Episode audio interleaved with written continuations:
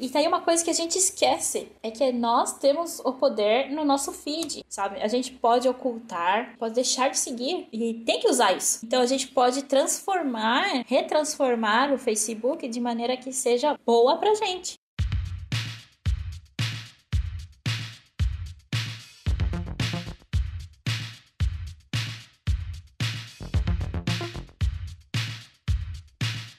Sejam muito bem-vindos ao Level Up, o podcast do professor que quer subir de nível. Eu sou o seu host, o professor Sam, e estou aqui com o Lucas. Fala pessoal, beleza? E com a Milena. Ei, gente, tudo bem? E aí, gente, o que, que rolou hoje? Hoje nós conversamos com a Mikie, ela é especialista em mídias digitais e tivemos uma conversa bem bacana sobre mídias digitais para professores. Então, quem quiser aprender um pouco, ouça que vai ser bem válido. Sim, é, se você tiver interesse, né, em fazer uma gestão de mídias, ingressar nesse universo das redes sociais, tanto de forma profissional como para ter uma interação melhor ali com seus alunos. Esse podcast é para você. Isso aí, gente. Então fique com o podcast, espero que todos gostem e até a próxima.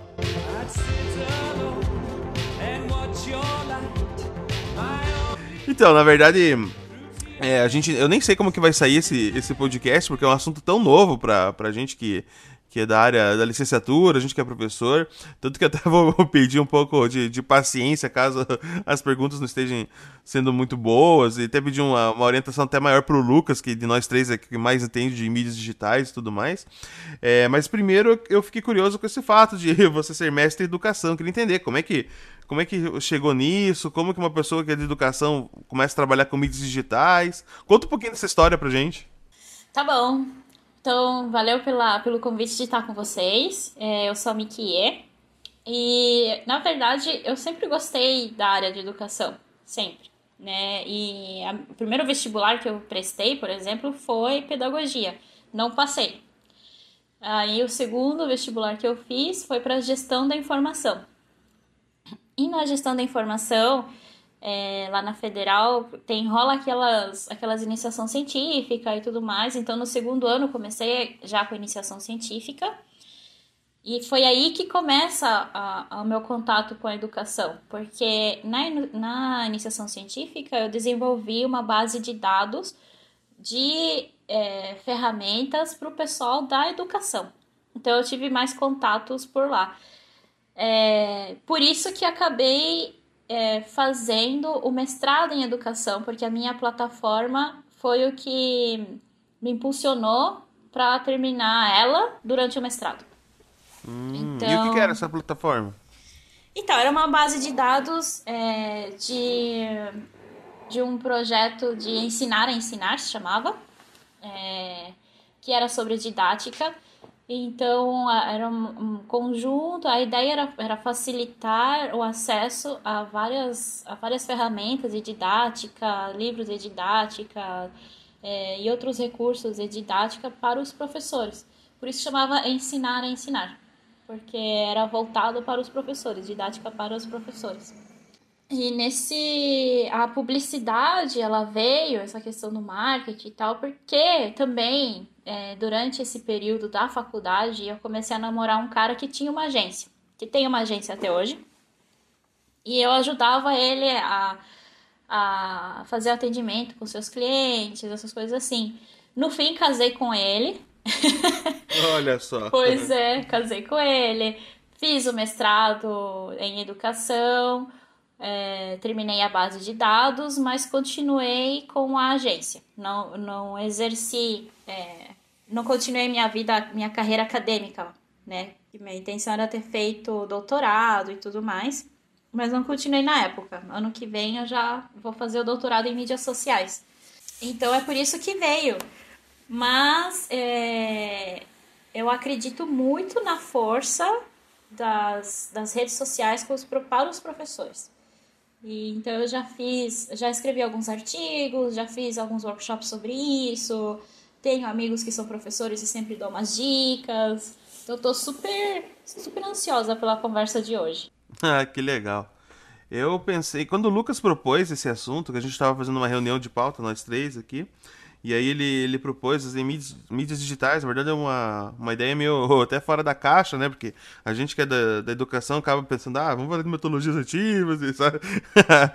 aprendizagem, essas coisas. E aí ele veio com esse com esse frescor, eu achei interessante, assim, porque eu particularmente acredito muito numa, numa educação libertadora, sabe? E eu tenho para mim que é, é impossível para o professor realizar uma educação libertadora se ele mesmo acaba sendo refém de um sistema. Então, ou do seu professor da, da carreira pública ali, né? Do salário dele, do, ou professor da, da rede particular ali, das políticas que aquela escola é, impõe, enfim.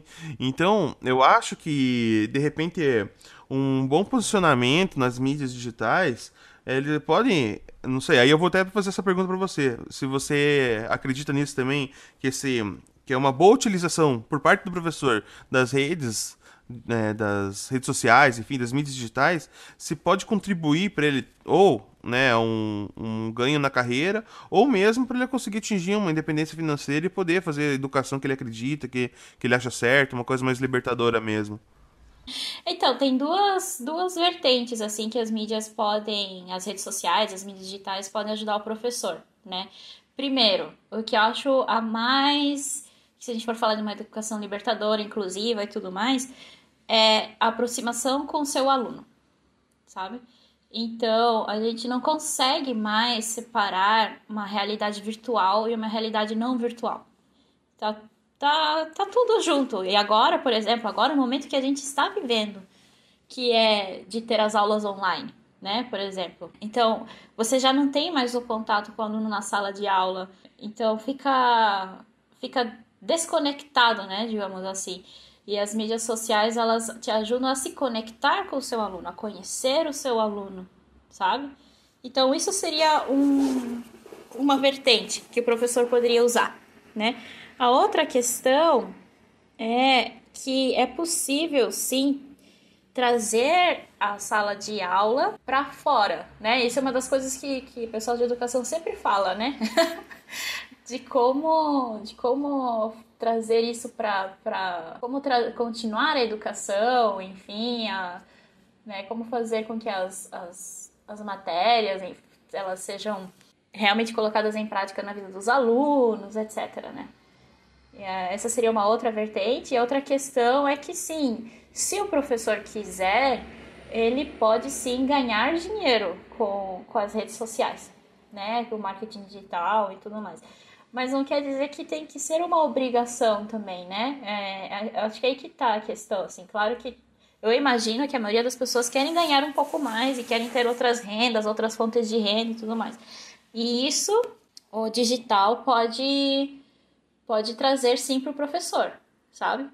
Por isso que o, o, que o professor tem que antes é, entender é se entender né? O que, que ele quer? É, qual o objetivo dele com a rede social? É, então não é, é, só assim, não, eu quero, eu quero me aproximar dos meus alunos ou eu quero ganhar dinheiro com isso. Porque aí são estratégias diferentes. Em questão de marketing, são estratégias diferentes. Ah, eu já fui com o pensamento de ganhar dinheiro. Acho que isso fala muito mais sobre mim do que. Opa! é.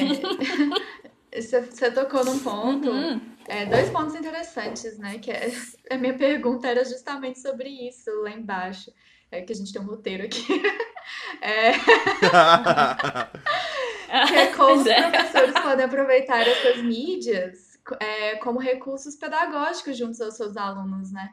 Eu acho que atualmente tem se discutido muito e ainda existe um preconceito muito grande em relação né, a, essas, a essas mídias, as redes sociais. Inclusive ao próprio WhatsApp, né? Que o WhatsApp ele pode ter um potencial pedagógico, mas existe um preconceito muito grande. Então, ah, eu vou conversar com meu aluno pelo WhatsApp, é um absurdo eu dar o meu número de telefone para os meus alunos e tudo mais.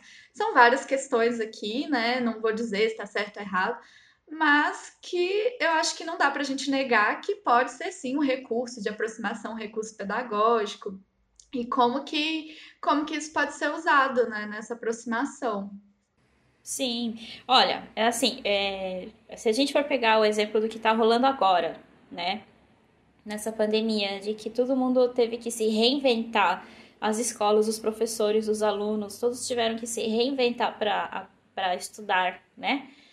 Então, se a gente for pensar o, o, os recursos possíveis, né?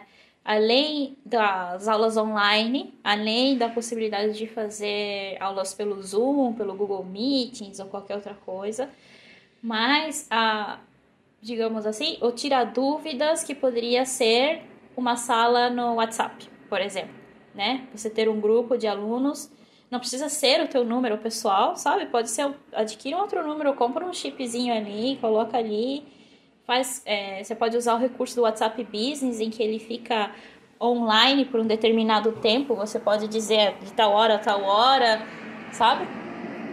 Então tem vários recursos hoje que são usados para as empresas que poderiam ser que podem ser usados pelos, pelos professores hoje. É, o que que eu o que que eu penso assim? Eu vejo assim que realmente tem muita resistência, mas estes alunos hoje é, que vão ser os professores de amanhã já sabem usar esses recursos. A resistência é nossa, na verdade, sabe? Não é uma, uma resistência que vai durar muito tempo. Sabe? Assim como é, antes era um absurdo você usar. É, não um absurdo, mas era excêntrico demais você ter um, um computador na sala.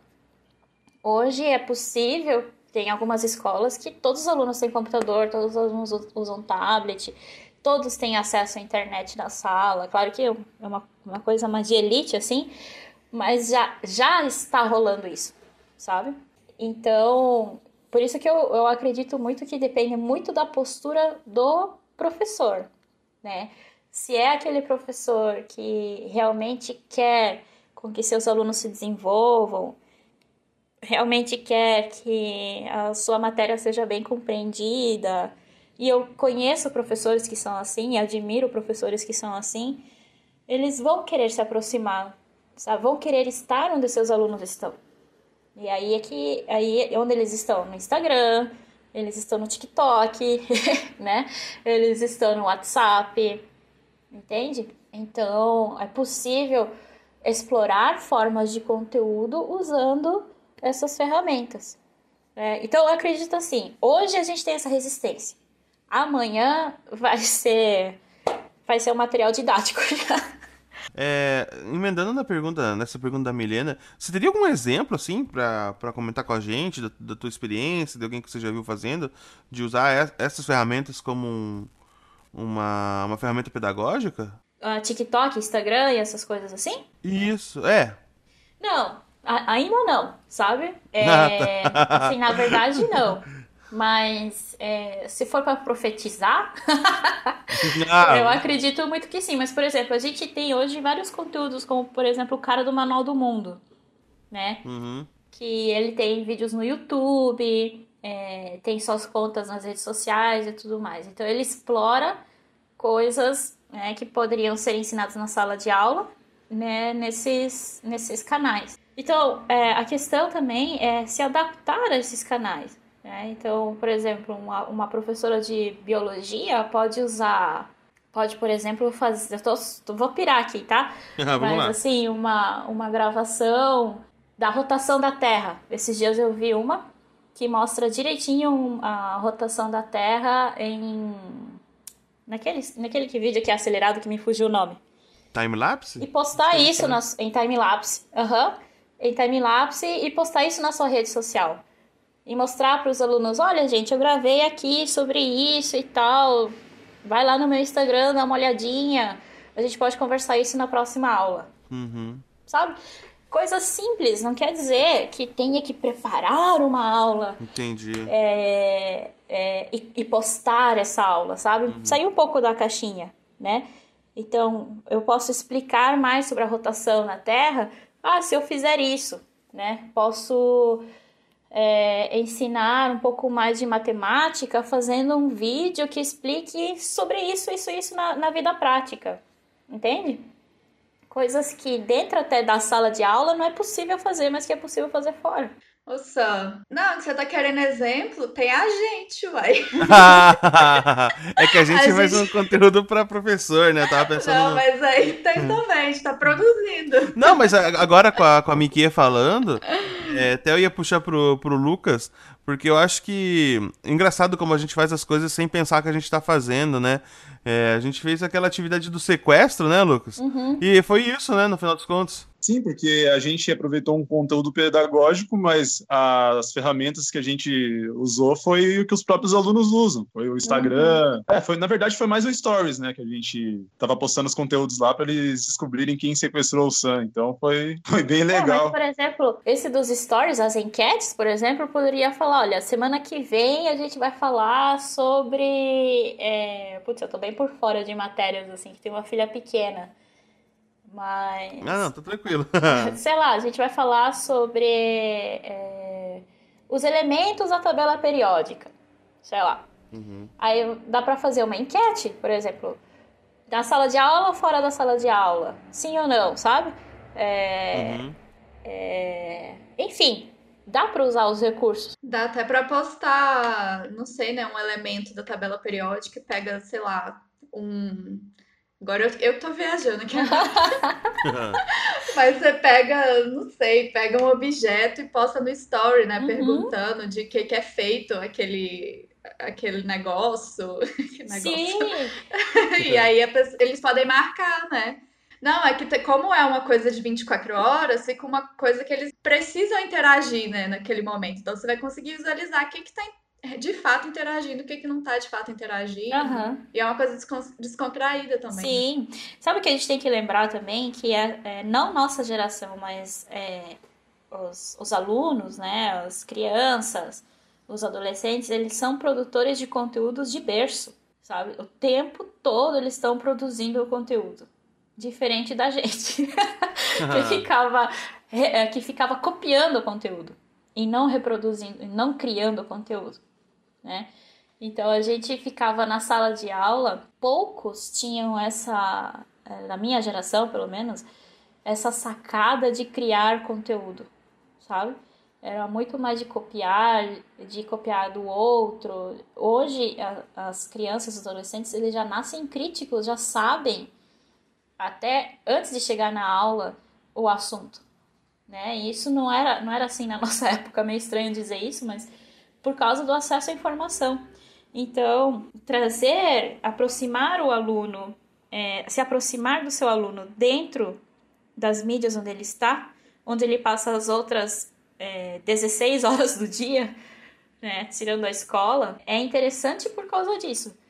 Né, de primeiro você trazer uma conexão com o seu aluno e depois pensar na questão de vendas, ou na questão de aprofundar o conteúdo, mas primeiro desconectar. Entendi, muito bom. Puxando um pouco para esse assunto que você abordou, eu tinha uma pergunta aqui que era sobre o papel do professor na, na era digital, mas eu acho que a gente abordou bastante esse tema já. E uhum. me surgiu outra pergunta aqui agora. É, como que o professor, nessa, nessa era que ele tem que mudar, principalmente pela pandemia, ele teve que se reinventar, como que ele pode lidar com esse excesso de informação? E já vou puxar outra para você aqui também e como que ele pode filtrar um bom conteúdo, porque a gente vê muito conteúdo falcatrua aí é. nas redes também.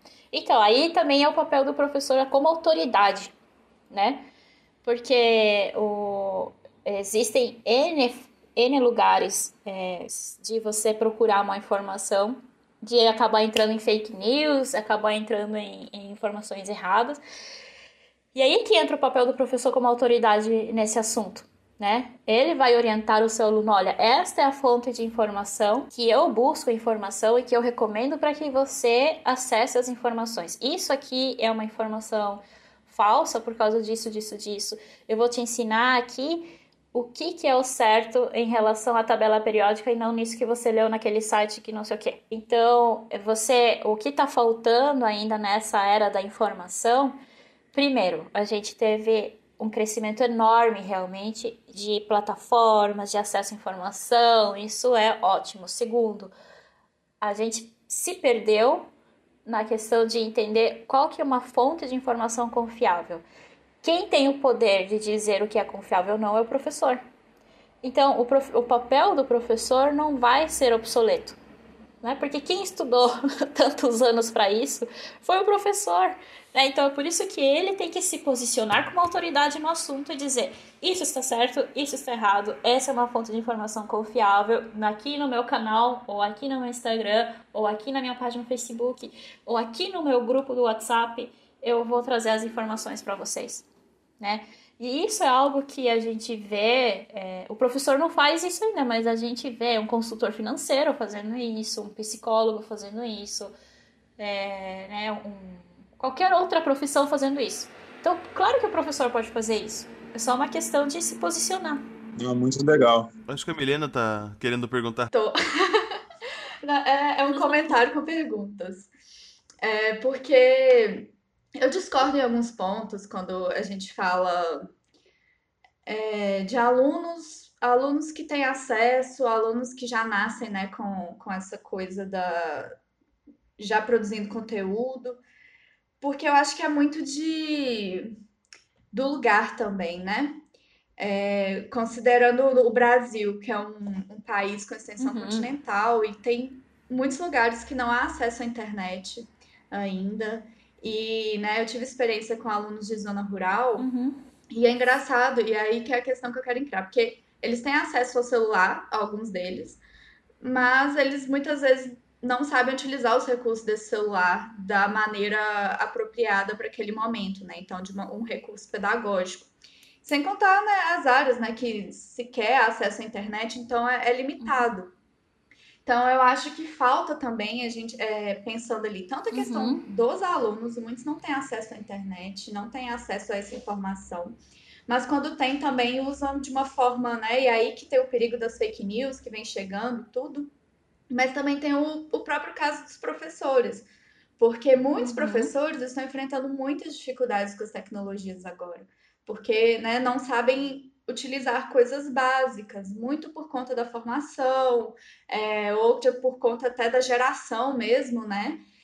Mas uma coisa assim que eu tenho percebido é o tal do letramento digital que nos falta e que falta também a gente aplicar em sala de aula.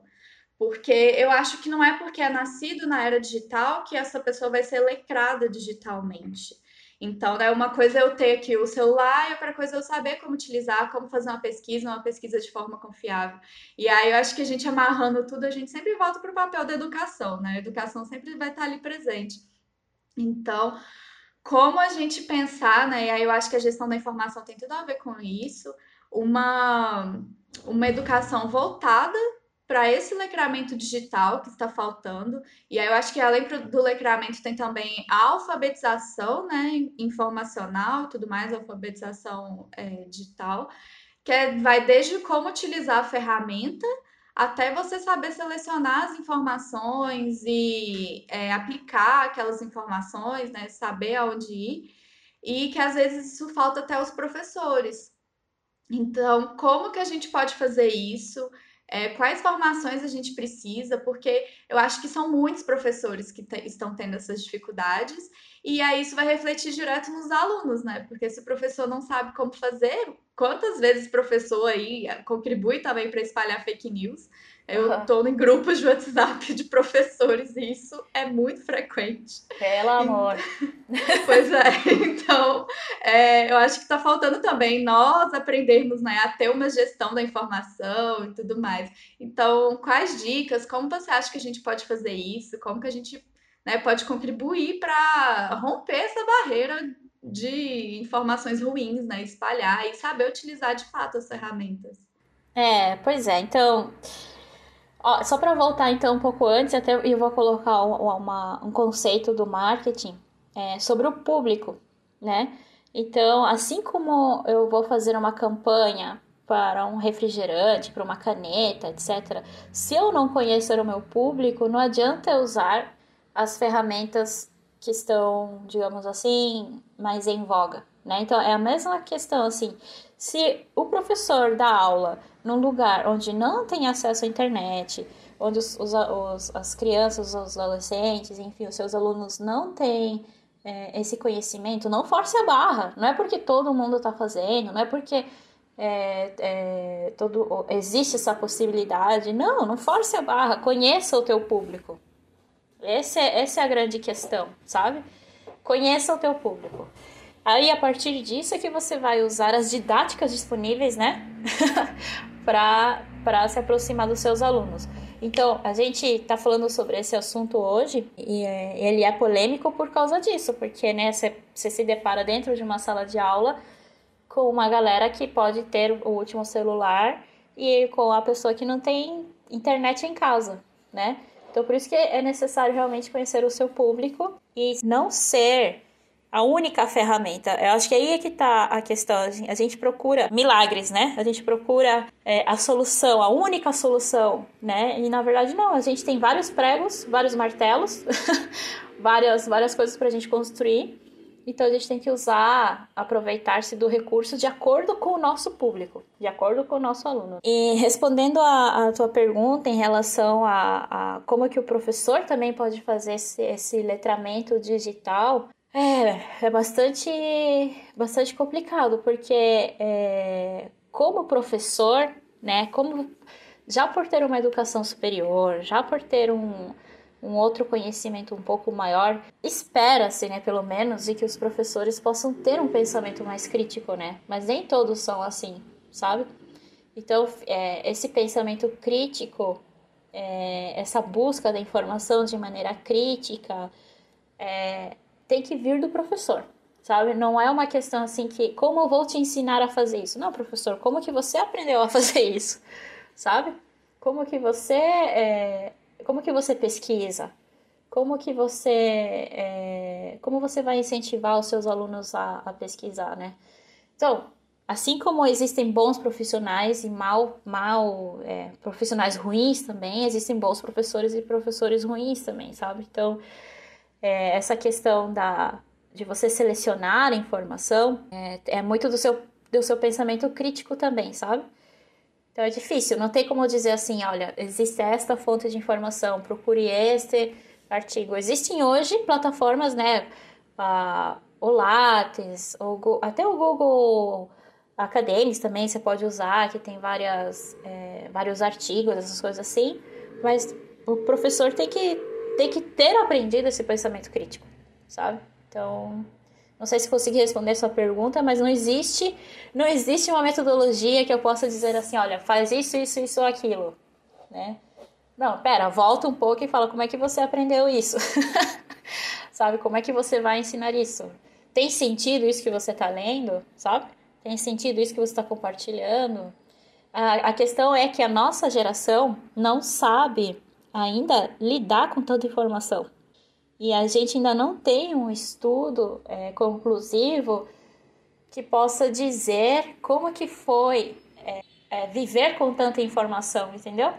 A próxima geração, né, eles vão saber da gente, mas a gente não tem como prever esse futuro, sabe? Então por isso que é, é mais complicado por causa disso. Então quando a gente fala assim que o futuro vai chegar, na real já chegou, já já tá vivendo.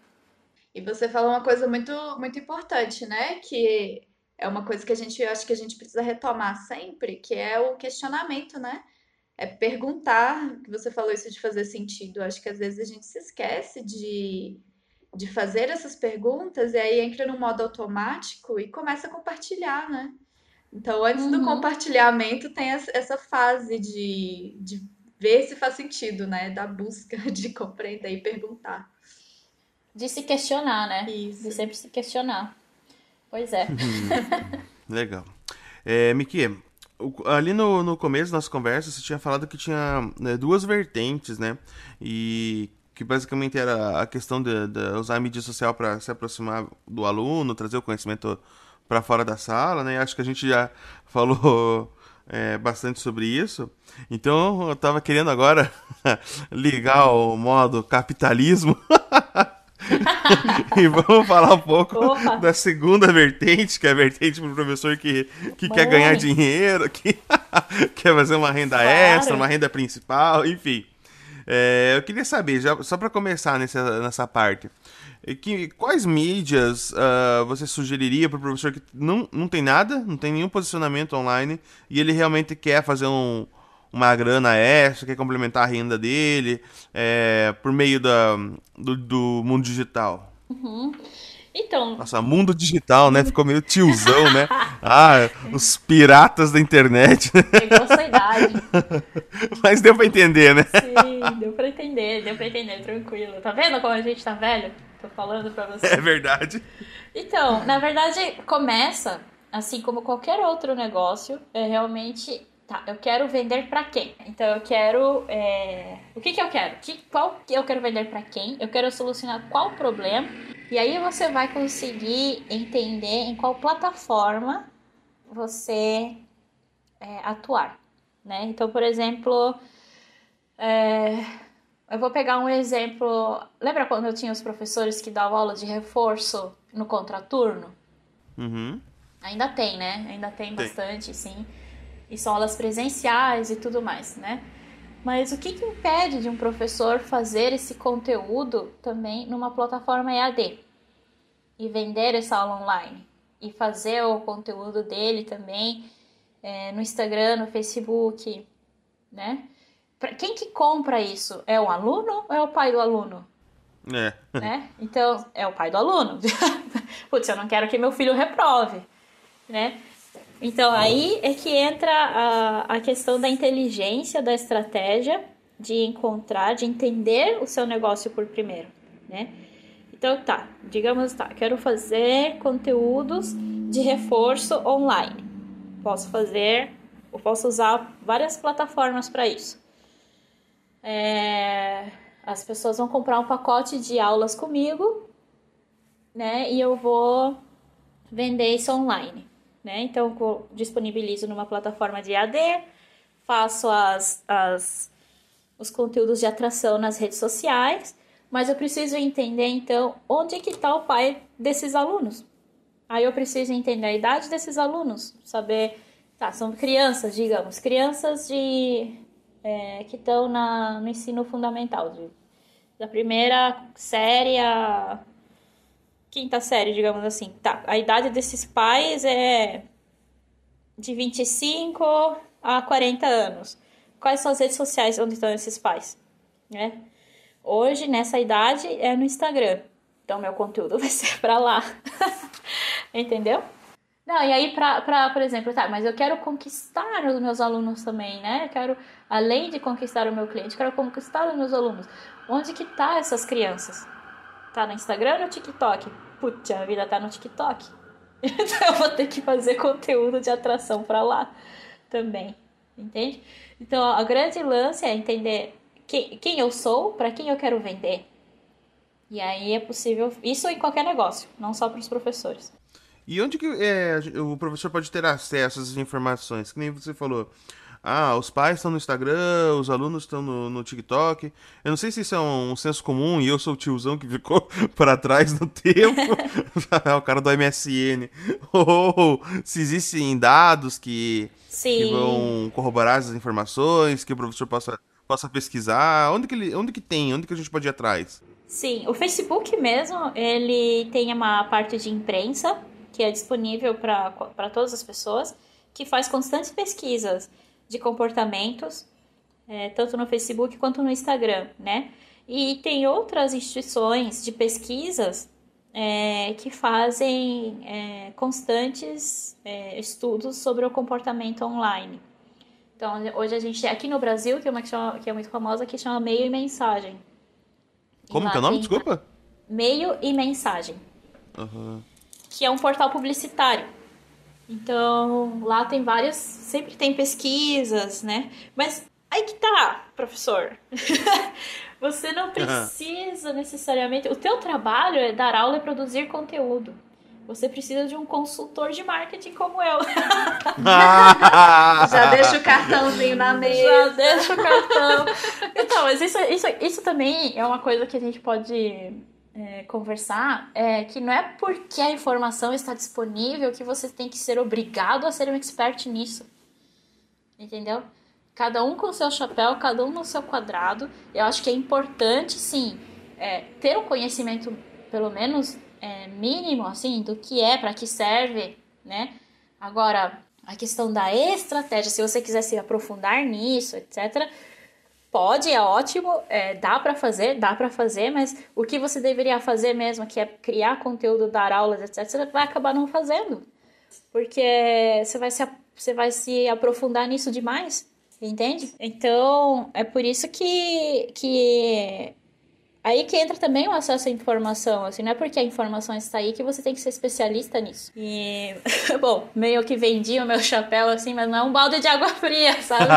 é uma questão, assim, de entender realmente, assim, que é, existem profissionais no mercado, especialistas nisso, como é o meu caso, assim, que são especialistas porque já resolveram muitas tretas, né? Muitas, muitas, muitos enroscos aí é, que não está em apostila, que não está numa Wikipédia, que não, não está disponível só pela vivência, sabe? Então, essa questão, assim, é, é tem que tratar, se for para quero que seja um negócio, tem que tratar como negócio. Só que eu, como profissional do marketing, não vou conseguir produzir o conteúdo que você faz, sabe? Eu não vou conseguir fazer é, o que tem de valor realmente, que é o teu produto e teu serviço, sabe? É, e você não vai conseguir fazer o que eu faço, que é de, de colocar isso na roda, né? Sabe? De, de massificar isso, de distribuir isso, né? Não tô dizendo assim, nossa, você não vai conseguir mesmo, não. É, dá para fazer, mas, putz, o tempo que você poderia estar realmente fazendo o que te dá dinheiro, você não vai estar fazendo. Entende? Então, beleza, você pode encontrar conteúdos, pode aprender sobre isso, pode aprender a usar a ferramenta, mas se isso for o seu negócio mesmo, trate como um negócio e fale com especialistas, sabe? Use consultorias, fale com especialistas, é, como um negócio mesmo, como se você fosse abrir uma padaria, como se você fosse, sabe? Então, isso que é importante deixar claro, né? Legal. Miki, é, eu queria abordar um tema agora, já que você falou, sobre produção de conteúdo. Uhum. Para o professor que às vezes está começando, às vezes não tem dinheiro para pagar um especialista logo de cara, mas uhum. só para ele ter uma base, é, você pode falar um pouquinho de cada rede social para ele ter uma ideia de como começar, tipo, para ele não passar vergonha, não colocar tipo ganhar dinheiro online ou nômade digital ou aposentado aos 25 esse tipo de coisa. Como, deixar mais profissional cada rede social dele? É, então, cada rede social tem a sua característica, né? É, se a gente fosse pensar assim, é, digamos assim, cada. É como se fosse uma casa, que cada casa tem a sua quantidade de cômodos, a sua, o que dá para fazer dentro daquela casa, né? Então, se a gente pode. Primeiro, começa ainda com aquilo: quem é meu público? Né? E aí eu vou saber onde é que essas pessoas estão. Tá, beleza, já descobri. Vou para, vou pensar então nos conteúdos. No Instagram a gente tem é, no n possibilidades é, de produção de conteúdo e de interação. Isso é uma coisa importante. A gente tem que buscar na rede social, ela se chama social porque a ideia é conectar pessoas. Né? Não é conectar com a tua marca, é conectar com a pessoa. Quem está por trás da marca. Então, o Instagram, ele dá a possibilidade de você é, criar conteúdos de uma maneira muito mais humana. Humana mesmo, assim, de, se mostra de mostrar quem você é, é, mostrar tua cara, fazer vídeos, fazer interação, enquetes com as figurinhas. Então, essa semana até lançaram uma outra figurinha que é Manda DM, né? Que você pode mandar o direct pelo, pelos stories sem colocar ali na, naquela caixinha de baixo, que não estava muito clara para algumas pessoas que poderiam se comunicar por lá. É, apoia pequenos negócios, saiu várias coisas ultimamente ali na, no Instagram para os stories, né? Então tem muito essa questão da interação. Então, se você procura uma plataforma, um lugar para você ter mais contato, mais interação com as pessoas, o Instagram é um bom lugar. O Facebook ele se tornou, é, eu brinco como se fosse uma lista amarela. Lembra das listas amarelas? que você procura, né? Qual que é o endereço do lugar? será que está aberto, está fechado? O que, que as pessoas acham desse lugar? Né? Então, as avaliações, a, a, a tua decisão de compra é, antes que era por uma indicação, ou tipo, nossa, onde que eu vou arrumar o carro, né? Sei lá. Você antes você procurava na lista amarela ou andava na rua e viu o que tinha por perto, né? Nesse, agora você, além de tudo isso, você ainda vai procurar a página dessa empresa e ver as avaliações dessa empresa. então o negócio ficou um pouco uma, conseguiu uma etapa a mais. Então o Facebook serve para isso, para você ter, digamos, o seu espaço online onde as pessoas vão procurar informações sobre a sua empresa, é, procurar as avaliações, né, sobre sobre você. E a outra oportunidade é de você fazer grupos tanto que no início desse ano o Facebook fez várias campanhas na rua é, de outdoor falando sobre grupos. Eu não sei se vocês repararam assim. Ele dizia assim: tem um grupo feito para você. Então, os professores podem usar essa, essa ferramenta dos grupos para trocar ideias como se fossem fóruns online. Não sei se vocês lembram disso, que tinha fóruns online. Ainda existe alguns, mas agora foram migraram para o Facebook mesmo. Já o LinkedIn é uma plataforma de contato profissional. É, seria assim para o professor fazer contato com outros profissionais ou com outras instituições de ensino, não necessariamente se promover seu conteúdo ali, né? Já, e daí também a gente tem outros, outras que a gente, se, a gente acaba falando um pouco, que é o Pinterest, né? Que pode ser uma plataforma de busca de referências então os professores podem postar conteúdos lá, né? Estou procurando coisas sobre tabela periódica, né? Eu posso fazer essa busca no Pinterest também.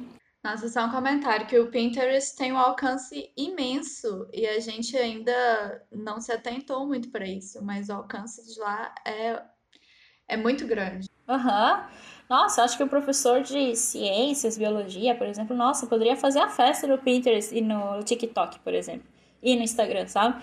Que é de produzir vídeos, fotos, etc. E ensinar as crianças a fazer experiência.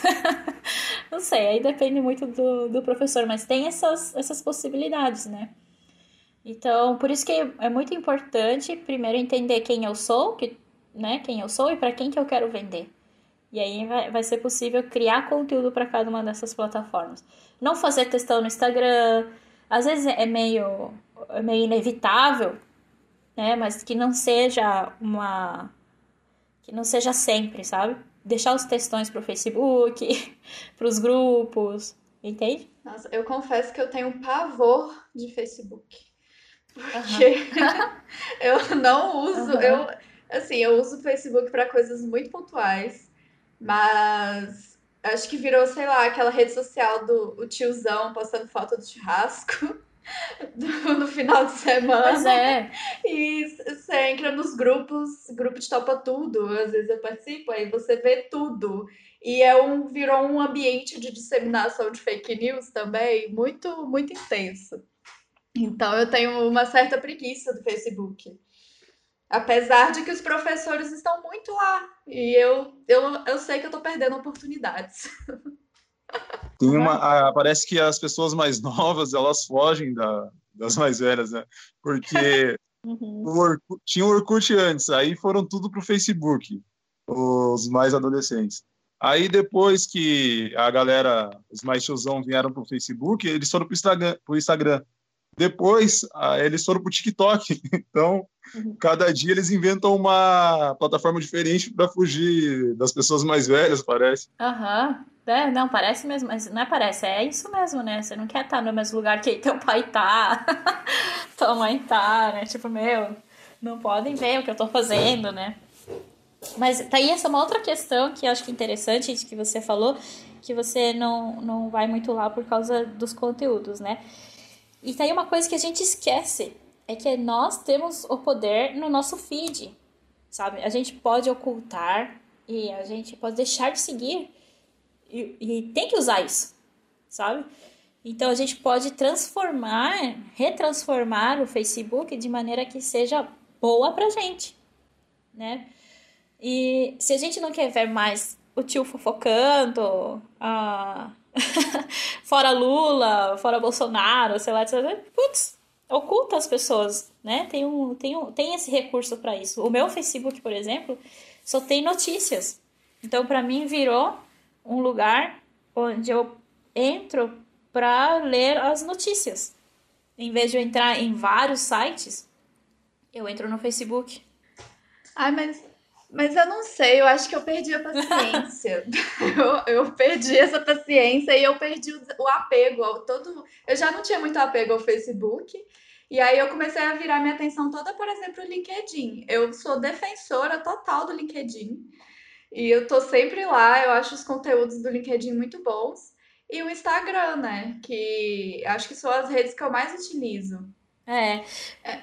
Mas é que eles ainda são mato. Logo, logo eles vão virar. logo, logo. Por isso que é importante a gente ter o nosso, começar o senso crítico pelas nossas redes, sabe? Então, a gente ser dono realmente das nossas redes. O que, que eu quero ver? Quem eu não quero mais seguir? Por que, que esse conteúdo me faz mal e por que eu ainda tô vendo ele? Gente, a gente tem poder para isso. Tem que usar. É... Me veio uma coisa aqui à cabeça. Se... É porque existe, né, é, é, essas opções de, de excluir, de selecionar, de desativar, né, algumas informações. É muito interessante. E eu acho que é importante também da gente utilizar mas até que ponto a gente fazer isso não limita o nosso campo de visão também? Tipo, eu vou consumir só o que eu quero consumir, isso, se isso não limita um pouco o nosso senso crítico em relação às outras coisas. Mas eu acho que ao mesmo tempo é bom porque é, a sociedade da informação ela produz muita ansiedade, né? Também. Então, nós acabamos nos tornando pessoas mais ansiosas por consumir muita informação e essa necessidade de você estar sempre produzindo, e que eu acho que já é outra coisa que a gente precisa lidar também, que a gente precisa aprender. Eu acho que o autoconhecimento, né, você falou muito sobre isso, eu acho que é muito importante aqui para você saber, né, o que, que é bom, o que, que é urgente para você nesse momento, mas se não limita um pouco, né, é, esse senso crítico. Mas vou puxar aqui para minha outra pergunta que, que acho que tem um pouquinho a ver também. Se uhum. você acha que o, o, o, professor do presente barra futuro, né? Porque é um futuro que está muito próximo, é um futuro que é agora, então acho que é um presente futuro. Ele precisa necessariamente estar nas redes sociais, né? Porque se ele tem que estar lá, se ele tem que estar produzindo conteúdo, se isso vai torná-lo né, obsoleto, de certo modo, que eu acho que é um medo tão grande né, de muitos professores. E, e o, o, que dizer, né, a esses educadores que têm medo de, de toda essa exposição que as redes sociais podem gerar e tudo mais. É, então, é, é que tá, sabe? Você, tudo que você lê e que você exibe, você controla, sabe? É, e, então, por isso que o grande lance tá é, no nosso controle. Então, respondendo a, a, a pergunta assim, será que, será que o professor tem que estar lá? É... Depende onde esse professor dá aula, sabe? Por isso que, por isso que é muito importante conhecer o seu público. Se ele está numa região é, onde não tem acesso à internet, tem poucas crianças, poucos, poucos alunos, etc., não, não vá, sabe? Não, não, para que, pra que se dar mais trabalho? Essa é a questão, sabe? É, a outra questão é se vai se tornar obsoleto, vai. E lide com isso. Desculpa falar assim, porque na, tem que lutar. É, luta com isso, lida com isso, porque já não é uma questão assim do futuro, ele já aconteceu sabe? E pegou a gente de calça curta, né, nesse, nesses últimos três meses, inclusive. Então, sim, você, se você deixar de usar sim, você vai se tornar obsoleto. Necessariamente você precisa estar lá. Se o teu público não está, não tem por que não, mas não deixe. É, como é que eu posso dizer? Não ignore isso, sabe? É uma ferramenta, é importante você acompanhar, é importante sim. Mas se o teu público não está lá, não, não, não, não se dê tanto ao trabalho, mas saiba que existe essa ferramenta, sabe? Saiba que você pode contar com ela. Entende? Agora esqueci outra pergunta, na verdade. Não, eu viajei, né? Eu fui falando um monte de coisa. então, tudo bem. Era sobre essa questão do, do senso crítico mesmo, né? Que, porque a gente acaba. Me remete a, a muito Black Mirror, né? A gente até falou disso um episódio atrás que a gente gravou, que na série tem essa opção, né? De você apagar uma pessoa e essa pessoa deixa de existir. E aí acho que de certo modo a gente faz um pouco isso, né? E eu acho que alguns momentos faz bem a gente selecionar, porque faz bem para nossa saúde mental também, né? Você não é obrigado a, a ter contato a certas coisas. Mas até que ponto isso não limita também o. Porque vai ficar aquela rede bonitinha, né? Eu vou estar em contato só com quem eu quero, só com gente que concorda comigo. E, e só isso. É, mas é que tem. tem é, aí que também entra teu posicionamento crítico também, assim, sabe? É, eu vi esse, esse episódio também fiquei bastante. bastante chocada, bastante mexida, né? Principalmente porque a gente tem muito essa cultura do cancelamento de pessoas, né? Então, por exemplo, ah, eu não quero mais. Antes era assim, ah, não quero mais ser tua amiga, então não falo mais com você, né? Agora você bloqueia o contato, a pessoa não consegue fazer contato com você. Então, aconteceu isso com. Aconteceu isso recentemente com minha filha, ela tem 8 anos. E elas estavam. Ela, ela e uma amiguinha dela estavam conversando pelo TikTok. Sei lá, a menina do outro lado perdeu a paciência, bloqueou a Amelie. Gente. Uhum. E essa minha, essa minha filha veio chorando aqui, mas chorando sabe? É, como se eu pensei, nossa, alguém morreu, né? Porque tá chorando assim, muito, muito, muito. Então a gente não, não, não tem ideia do impacto que o cancelamento faz com o outro, né? Quando eu falo assim sobre que a gente tem o poder é, de controlar o que a gente vê, eu digo isso em relação mais a notícias, né? A sites e se aquela outra pessoa, se uma outra, se uma pessoa está te fazendo mal, né? É, tem que ter o mínimo da cordialidade de falar, fulana, olha, eu não curto muito essas coisas que você tá postando, sabe? Mas eu, eu sou sua amiga, eu quero manter contato, né? Só não curto muito essas coisas que você está postando. Então não quer dizer que porque ela tem uma opinião contrária de você que você vai cancelar essa pessoa né? Só ela não vai aparecer mais na tua rede social, né? Entendeu? Você tem esse, esse, esse poder. Eu acho que esse, essa é a diferença entre, putz, essa pessoa só fala do Bolsonaro, eu não aguento mais. Ou essa pessoa só fala do, do corona, não aguento mais. Não vou mais ser amiga dela por causa disso. Não, gente. A pessoa é um universo, né? A pessoa tem várias outras facetas, não é só aquilo que ela está postando.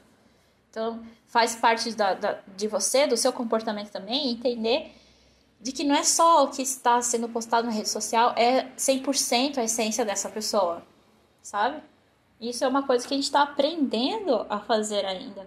A gente vive em bolhas, né? Infelizmente, ou felizmente, não sei dizer exatamente, mas o que a gente curte é, no Instagram e as páginas que a gente vê é a nossa bolha sabe? Então não tem como, é muito difícil a gente evitar de criar uma bolha porque a gente já está numa bolha. Já vive numa bolha. Só o fato, você não precisa necessariamente curtir o conteúdo, mas se você parou alguns segundos naquele conteúdo, o algoritmo do Instagram, por exemplo, já entendeu que aquele conteúdo te interessa e ele vai te entregar mais sobre isso. Então, a má notícia é que a gente já está numa bolha. Sabe? Então, putz, tá, já que a gente está numa bolha, que seja uma bolha que me faça bem, sabe? E, e uma bolha que eu possa ajudar os outros, né? E não, e não uma bolha de disseminação de informações negativas, etc. Eu queria fazer, mudar um pouquinho de assunto, Miquia. Uhum. É, fazer uma pergunta para você. É, eu, como conheço você, sei que você já tra trabalha com home office faz, faz tempo, né? Não uhum. foi de agora que você começou. Então, eu queria que você, se você pudesse dar algumas dicas para os professores para a questão de organização, de trabalho de home office, se tem algum aplicativo que ele possa usar para ajudar ele a organizar a rotina dele. Queria uhum. que você falasse um pouco sobre isso. Beleza, falo sim. Sim, então, eu tenho trabalho em home office já vão fazer seis anos. E foi por uma, por uma escolha, é, porque na época eu estava grávida já do meu segundo filho e eu queria ter mais tempo para para descansar da gravidez, né? E também é, economizar tempo de, de locomoção e essas coisas todas. Então, eu coloquei toda a minha equipe em home office. Então, já está há seis anos em home office. Só que não por pela, pelo fato de a gente já estar há seis anos que com essa pandemia foi fácil, sabe? Porque apesar de estar em home office, a gente tinha a opção de querer trabalhar no coworking, se a gente quisesse, num café, é, se juntar para se encontrar, etc. Então, muito disso foi prejudicado, né? As dicas que eu dou é o seguinte: é, tenha um lugar na sua casa que seja para trabalhar. Né? Talvez é, nem todas as casas tenham essa, essa oportunidade, essa possibilidade, na verdade, nem que seja um cantinho no canto da sala que você possa falar assim: este é o meu escritório, esta é a minha sala de aula, é aqui que eu vou ficar, né? A outra dica é, é tenha um horário de trabalho definido. Eu vou começar a trabalhar às 8 e meia, 9 horas da manhã, vou parar ao meio-dia e volto a trabalhar às 1 e meia, às 2 da tarde, e vou parar às 6 da tarde. Tenha esse horário. Também é, vista-se de acordo porque a gente pode se engana assim, ah, mas eu tô em casa, posso ficar de pijama, é, enfim. A roupa traz muito ânimo do trabalho, assim, sabe? Eu tô aqui, eu já coloquei inclusive salto para falar com vocês. porque é, até para variar um pouco, sabe? A roupa ela te dá esse ânimo de, de não, estou trabalhando, não estou em casa, porque o grande lance é depois você, sentir, você se sentir como se estivesse dormindo no trabalho e não na sua casa. E aí você não consegue relaxar. E, putz, se, se, se você não tivesse os horários definidos, é, uma rotina de trabalho definida, de tal a tal horário, eu vou, eu vou fazer essa, eu vou trabalhar, né? Você, a tua casa, o seu trabalho vai absorver toda a sua casa e aí você não vai conseguir descansar. É, e, e, hoje em dia o único lugar que a gente tem é a casa, né? A gente não pode sair para nenhum lugar. então por isso que é importante. Então se você tem a oportunidade de fazer algum cantinho que vire seu, seu escritório, a sua sala de aula, pode ser um cantinho na sala, um cantinho no quarto, mas um lugar que você possa desligar-se é, seria ótimo. Sabe? Isso já, já seria tipo, a minha principal dica seria essa: separe um lugar da sua casa para trabalhar. É, deixa eu ver o que mais. Acho que essas, essas seriam as, para começar, seriam essas. E, de ferramentas, assim, eu uso muito Trello é, para organizar as tarefas, com a minha equipe também. uso muito planners e uso muito o Google Agenda. São as, assim, as ferramentas que eu mais uso para no meu trabalho aqui em casa. Legal, anotado. muito bom, eu achei essa conversa muito bacana. É, essa questão da roupa eu acho muito interessante também, porque é um desafio, viu? Tem dias que eu tô muito para baixo e eu falo, não, hoje eu vou colocar uma roupa bonitinha, passo até um batom para dar um up, assim, e realmente dar uma energia na gente, né? Então eu acho que é, é uma coisa legal pra gente se atentar também. E eu estou muito feliz também que eu comprei um planner, que eu estou precisando me organizar mais. Finalmente comprei um planner porque eu descobri que eu sou uma pessoa muito visual, então eu tenho que ter post-it na parede e escrever, e porque o, o digital não estava funcionando muito bem, não. Mas, mas muito obrigada, eu queria agradecer né, por você ter se disponibilizado, vir aqui conversar com a gente. Eu achei muito bacana toda essa troca. Eu espero que você tenha gostado. E foram dicas muito valiosas. Muito obrigada. Também quero deixar os meus agradecimentos aí, deixar o podcast aberto para novas entrevistas. E se você quiser fazer um, um último comentário, uma última colocação, deixar seus contatos aí, quem professor que estiver aí querendo uma, uma carreira online, precisar de, de um agente, de um agente, como é que ele pode contatar você? Sim, Ó, super fiquem à vontade para falar comigo. É, gosto de dar pitacos, gosto de dar direcionamentos, então estou super, super aberta para isso. Eu realmente acredito muito, muito no poder das redes sociais para se conectar com seus alunos e se conectar com seu futuro, seus futuros clientes, se, se também for assim. E, e eu tenho certeza que não é porque é uma área assim mais tradicional, digamos assim, que a gente não pode usar esses recursos que estão disponíveis para todos hoje, né? Por isso eles são, estão disponíveis para todos. É só a gente saber usar esse prego e martelo. Então, vocês podem me encontrar no meu site, mikiemagneri.com.br. É, nas minhas redes sociais, no LinkedIn você me acha como Mikie Magneri também. É, no Instagram, é, Underline Magneri. Tá bom? No Facebook, tô lá também. Então, só, só chegar, que tem meu WhatsApp por tudo quanto é esse lugar aí. então, vocês podem ter contato, contato comigo rapidinho. Tá bom? Obrigada pelo convite mesmo, gente. Muito legal. Obrigadão por ter participado.